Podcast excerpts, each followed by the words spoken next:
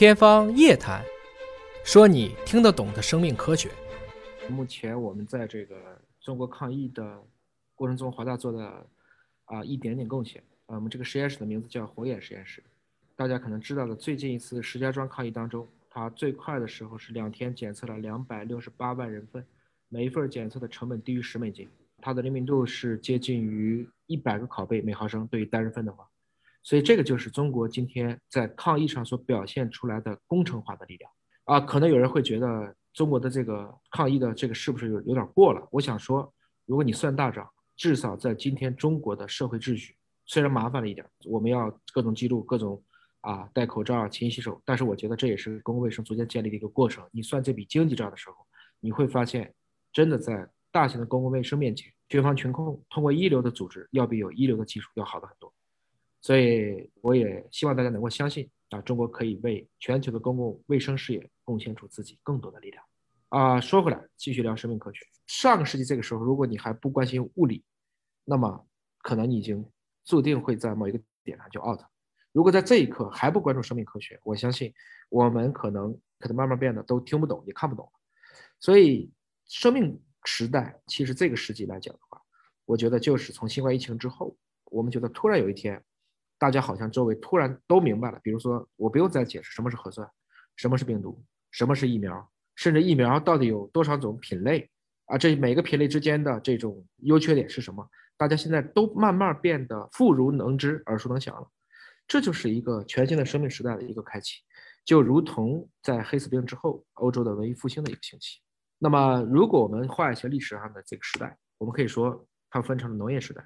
工业时代。信息时代还有生命时代，农业时代我们解决的是人和粮食的关系，工业时代我们解决的是人和原子的关系，信息时代也是美国领先的。为什么美国快速的把大家都甩在后面？是因为他抓住了 IT，他解决了人和比特的关系。而到了二十一世纪，我觉得大家现在都在争一个事情，就是解决我们和基因的关系。简单一点，前面的都叫非生命时代，而后面的这一部分叫生命时代。非生命时代和生命时代有一个显著的特征，那就是非生命时代往往带来的是过剩，比如说我们的工业品过剩，比如说我们现在的各种假消息、各种微信呢，我们看都看不过来。但生命时代其实是永不过剩。我不相信说谁觉得会自己活的我健康不好，我还想活得短命一点。绝大部分人都希望我能健康长寿的一直去活下去。那么非生命时代的成功呢？很多的时候我们称之为是顺人性的多巴胺刺激，比如说赌博，原来一直赌十块钱的，赌着赌着没意思了，就要赌一百的了。这个多巴胺刺激会让你进入到一个不归路，而生命时代的成功，它一定会来自于逆人性的内啡肽的奖励。所谓内啡肽的奖励，是在于你做成了一件事情之后的成就，比如说我运动了一小时，比如说我快速的看完了一本书，或者说我完成了一件我一直想完成的事情。这种奖励不是多巴胺，是内啡肽。所以，生命时代将注定融合物理世界、信息世界和生命世界。我们看到的今天的很多生命科学，恰恰是在过去的巨人的肩膀上所奠基而成。我其实并不担心我没有看到现象，我只是担心我们看到了现象，但是没有继续的去抓本质。这个世纪，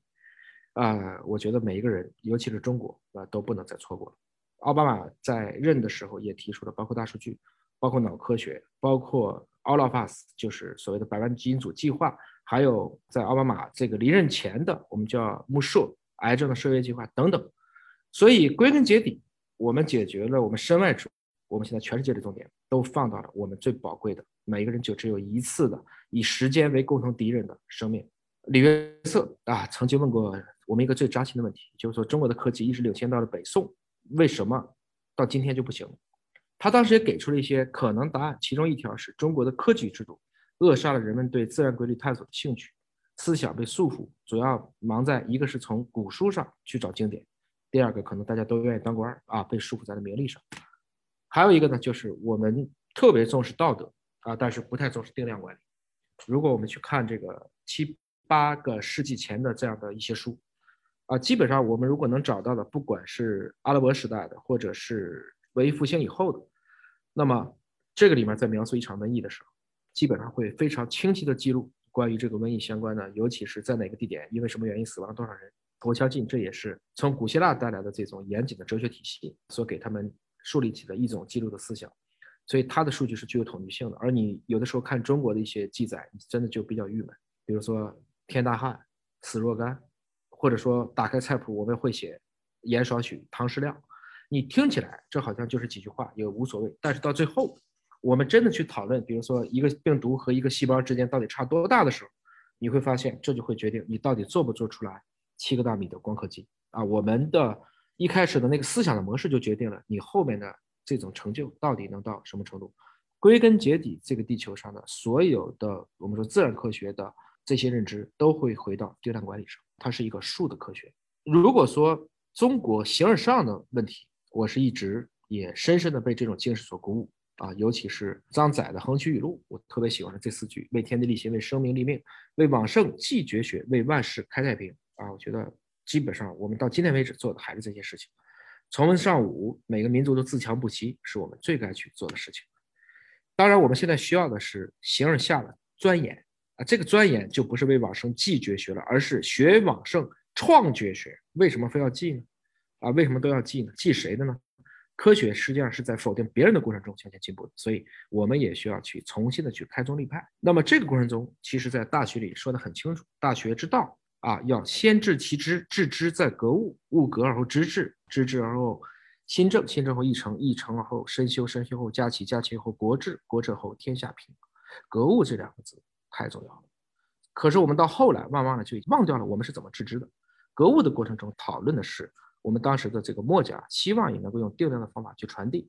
我们希望现在还是要把这个精神捡起来啊，要用我们的自然语言，特别是能用自然语言的。通用语言数学来去阐述生命科学当中所存在的这些现象，虽然今天还很少，但我相信我们只要继续努力，我们终于有一天应该能一个又一个的去解决目前已经存在的问题。那么什么叫格物？比如说这部折叠屏的手机啊，这是华为的手机。那么大家第一个阶段的格物，首先他要认知哇，这个手机能折叠呀，很酷。最起码你要知道，在以前啊，这个手机可能是没有折叠版本，那就到了第二个阶段。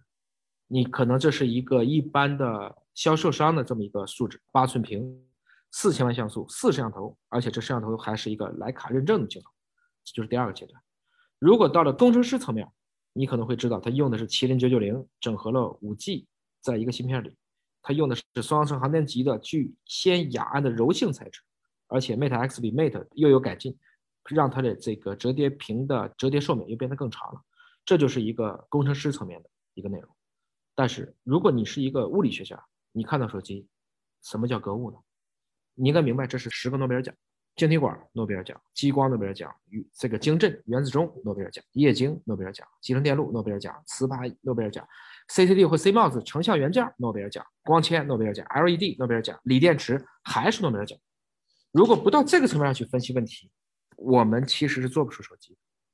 我们 GPS 是诺贝尔奖，但是本身来讲，GPS 是源自于阿波罗登月。我得先把太空的事情做完了。阿波罗登月这一套是哪来的？是二战德国造的 V 二火箭。再往前推是哪来的呢？就会回到开普勒三大定律上去，回到牛顿力学上去。其实这就是所谓的科学史。科学史的每一个进步，确实我们都是站在巨人的肩膀上，一步一步的向前迈进。我不知道美国的同志们是不是还认识这个菜？其实这是茭白。那茭白一般我。我们首先要知道这个东西叫什么，而且它是可以怎么吃。比如说，大家要知道茭白能炒肉，